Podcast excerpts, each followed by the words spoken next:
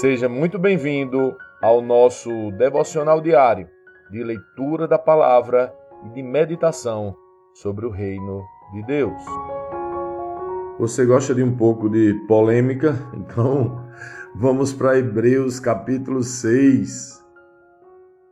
Portanto, deixemos de lado os ensinamentos básicos a respeito de Cristo e sigamos em frente alcançando a maturidade em nosso entendimento. Certamente não precisamos lançar novamente os alicerces, ou seja, o arrependimento das obras mortas, a fé em Deus, o batismo, a imposição de mãos, a ressurreição dos mortos e o julgamento eterno. Se Deus permitir, avançaremos para um maior entendimento pois é impossível trazer de volta ao arrependimento aqueles que já foram iluminados, que já experimentaram as dádivas celestiais e se tornaram participantes do Espírito Santo, que provaram a bondade da palavra de Deus e os poderes do mundo por vir, e que depois se desviaram. Sim, é impossível trazê-los de volta ao arrependimento pois ao rejeitar o Filho de Deus, eles voltaram a pregá-lo na cruz, expondo-o à vergonha pública.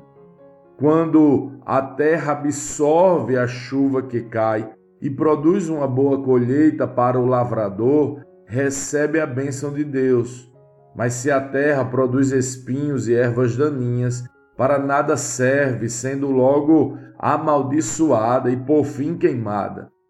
Amados, embora estejamos falando desta forma, na realidade não cremos que se aplique a vocês. Temos certeza de que estão destinados às coisas melhores que pertencem à salvação, pois Deus não é injusto. Não se esquecerá de como trabalharam arduamente para Ele e lhe demonstraram seu amor ao cuidar do povo santo como ainda o fazem.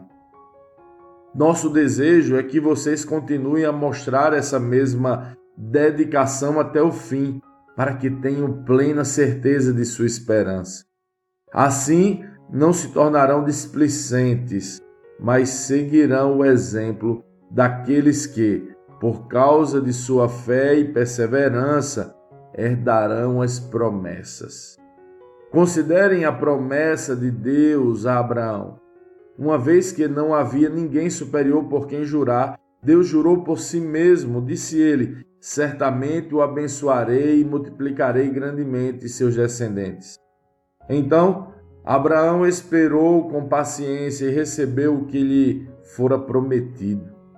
Quando a pessoa faz um juramento, invoca alguém maior que ela, e sem dúvida o juramento implica uma obrigação. Deus também se comprometeu por meio de um juramento, para que os herdeiros da promessa tivessem plena convicção de que ele jamais mudaria de ideia. A promessa e o juramento não podem ser mudados, pois é impossível que Deus minta. Portanto, nós que nele nos refugiamos, estamos firmemente seguros ao nos apegarmos à esperança posta diante de nós.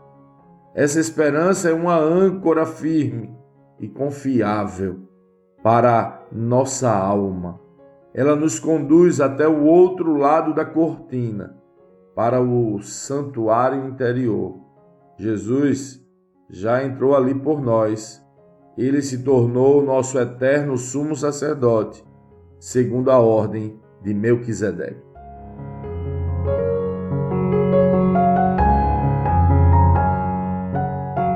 Lendo este capítulo de hoje, precisamos responder: como Cristo lê esse texto? O que aprendemos nele e que aplicações práticas podemos levar para as nossas vidas?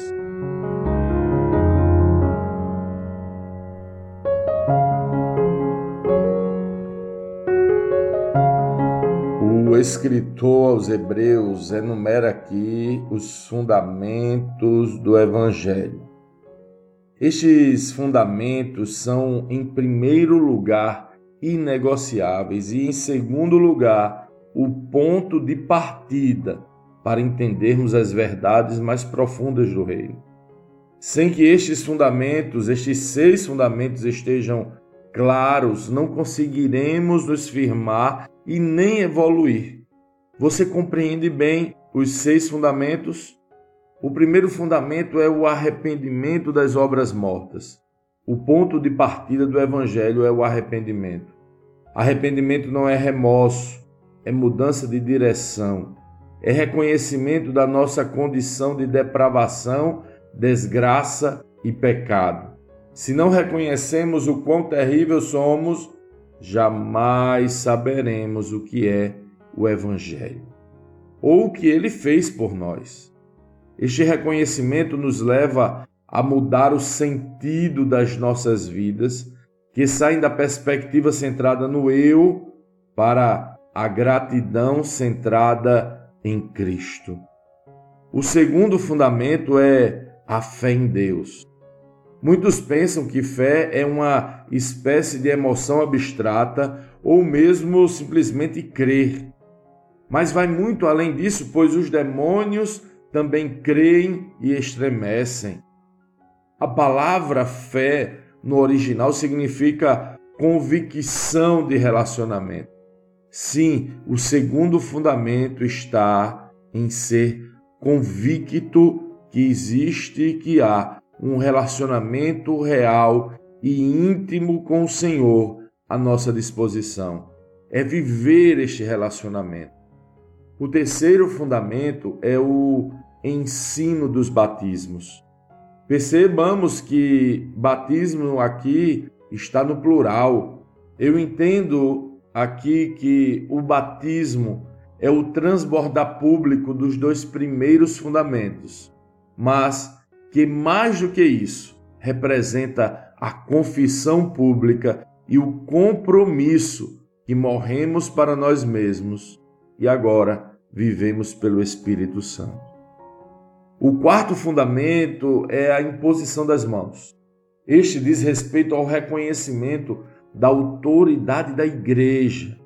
A imposição de mãos é usada na igreja para enviar, curar e abençoar. Se respeitamos e reconhecemos a autoridade da igreja de Cristo, nos submetemos a ela. Temos comunhão com a igreja, temos vida comum com a igreja. O quinto é a ressurreição dos mortos. Sim, esta é a verdade mais escandalosa e a ruptura mais profunda com o mundo. O Evangelho anuncia uma vida eterna, anuncia que todo homem e mulher que já viveu ressuscitará, uns para a vida e outros para a morte. Todas as perspectivas humanas, as ansiedades extremas, as necessidades e carências são sanadas na promessa da ressurreição. O sexto e último fundamento é o juízo eterno. Haverá uma prestação de contas. Aqueles que não foram alcançados pelo Evangelho, que não viveram os fundamentos e as consequências dele, certamente encontrarão juízo que nunca acaba.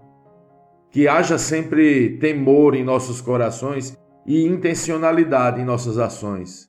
Estes fundamentos são, portanto, o ponto de partida, são o básico da fé cristã. Como está você no básico?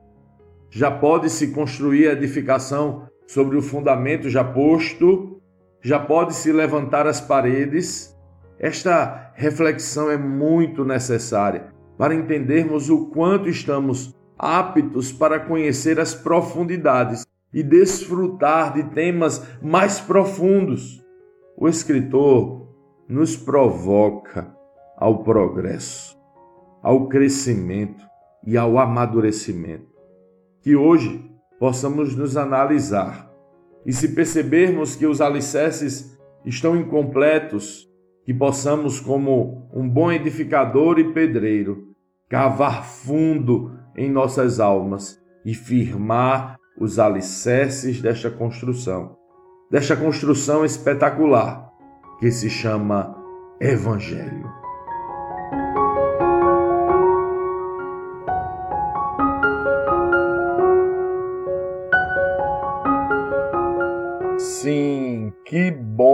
Ter você neste devocional e poder compartilhar o Evangelho. Mas, como sempre dizemos, o texto de hoje, o texto de cada dia, tem muito mais para oferecer, muito mesmo. Nosso objetivo aqui é te influenciar a parar um pouco e ler o texto bíblico, pois acreditamos que cinco minutos de vida na palavra podem transformar completamente uma vida. Que Deus te abençoe.